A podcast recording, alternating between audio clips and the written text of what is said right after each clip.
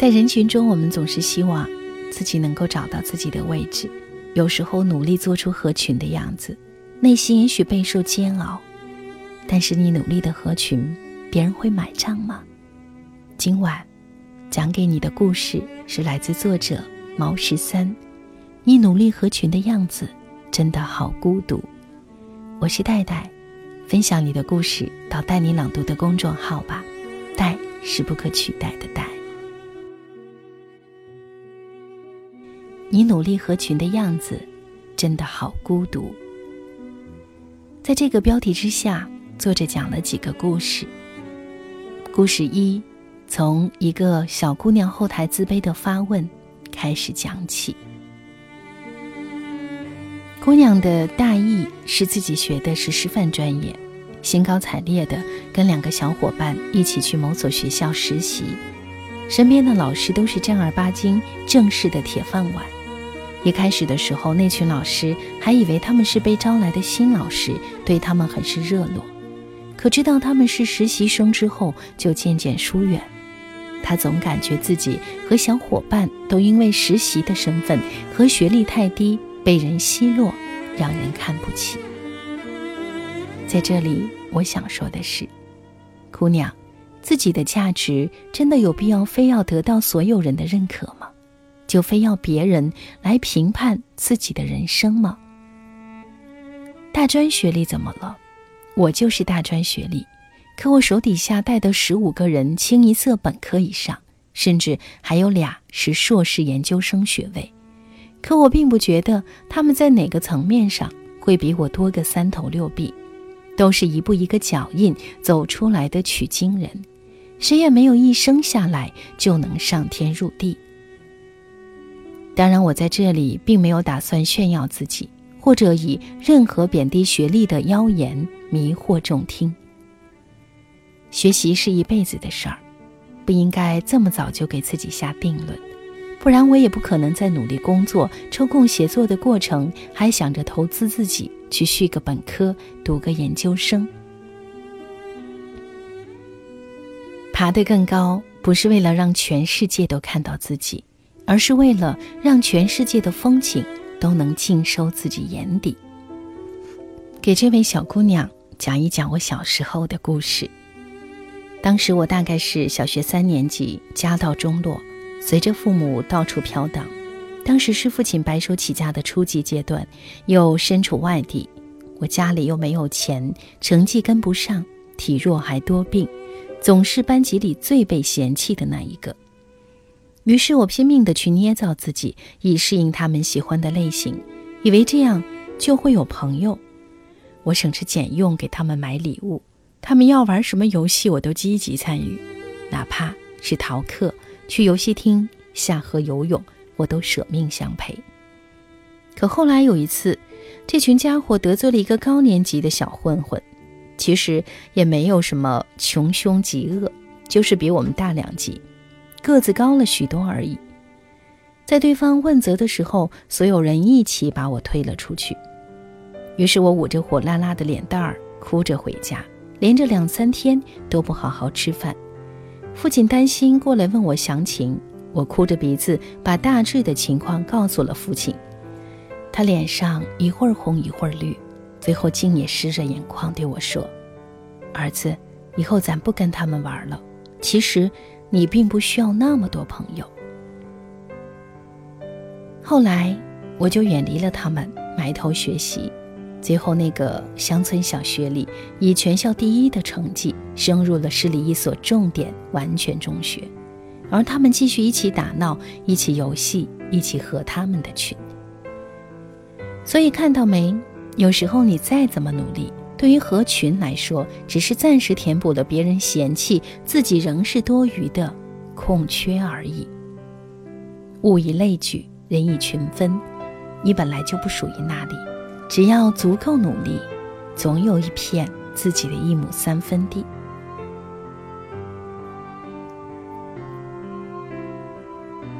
第二个故事讲的是人脉的故事，其实所谓人脉。也是趋炎附势的鬼东西。上个月月底，公司里平时最会溜须拍马、阿谀奉承的那个同事辞职了。这个小伙子来自东北的农村，家庭条件不好，所以一路摸爬滚打也实属不易。渐渐地发现，在职场上靠能力出头只是鸡汤文里的故事，靠着巴结领导、结交人脉才是一条最好的捷径。无所不用其极，星巴克、香奈儿、购物券什么的都豁出去了往上送。从老板的饮食起居到领导的朋友圈，都三百六十度挨个不落下。以能跟老板一起吃饭发自拍为荣，以老板会给自己朋友圈点赞为誉。可就在上上个月，这高管跳槽去了另外一家公司，连头都没回。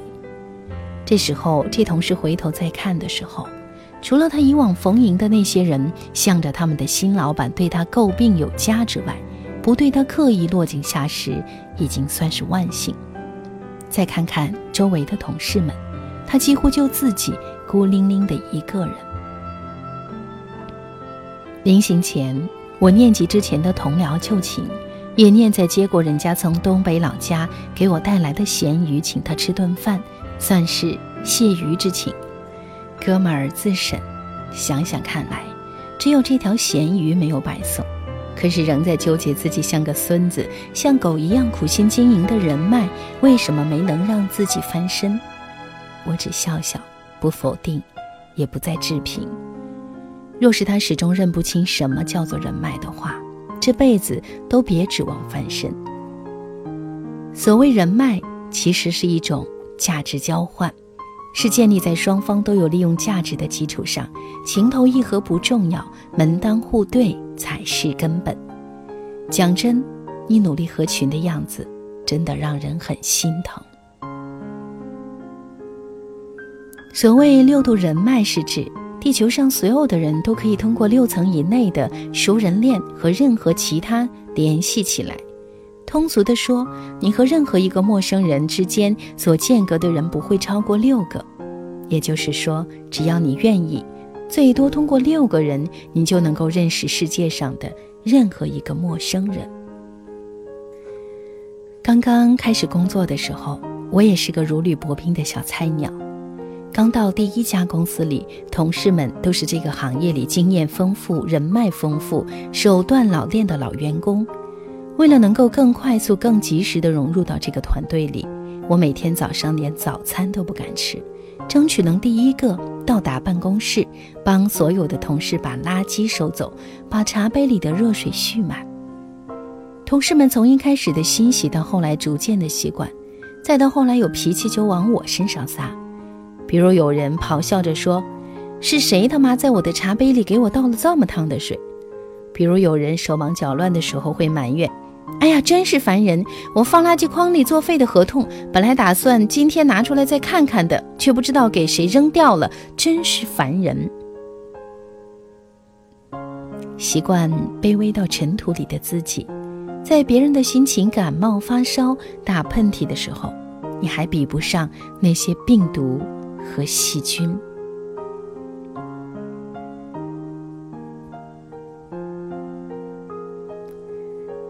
最后，我想讲的是，别让朋友强奸了你的朋友圈。有我微信的粉丝会偶尔发信息来问，你是不是把我设置到分组可见的群里去了？看你之前发朋友圈好慷慨澎湃，现在一个月都不见你发一次。我想说的是，我的微信从来不设置分组，不想让别人看的，我只会对自己可见。至于之前在朋友圈里晒加班、晒辛苦、晒情怀、晒奋进的套路，我也是学来就用，也会在那些所谓的圈子里给别人去点点赞、评一评。但久而久之会发现，这些对于升官、发财、走大运的期许根本起不到什么卵用，所以又让他做回了晒娃、晒妻、晒感动的干净样子。朋友圈真的只给朋友们看。最后想鸡汤一把，用自己之前发在朋友圈里对老板设置不可见的一句话送给大家：异乡可敬可畏的后来的你们。不要去追一匹马，用追马的时间种草，待到春暖花开时，自会有大批的骏马驰骋在你的草场。不去刻意巴结哪一个人，用暂时没有真正朋友的时间去完善自己，完善你的能力。待到时机成熟时，会有一大批的朋友任你选择。用人情做出来的朋友只是暂时的，用人格和心意吸引来的朋友才能长久。所以，丰富自己比取悦他人要有力量的多。讲真。看看你努力合群的样子，自己是不是也有点心疼呢？谢谢聆听今晚的美文，我是戴戴。更多美文请关注我的公众号“带你朗读”，欢迎在公众号和我交流互动。戴是不可取代的戴。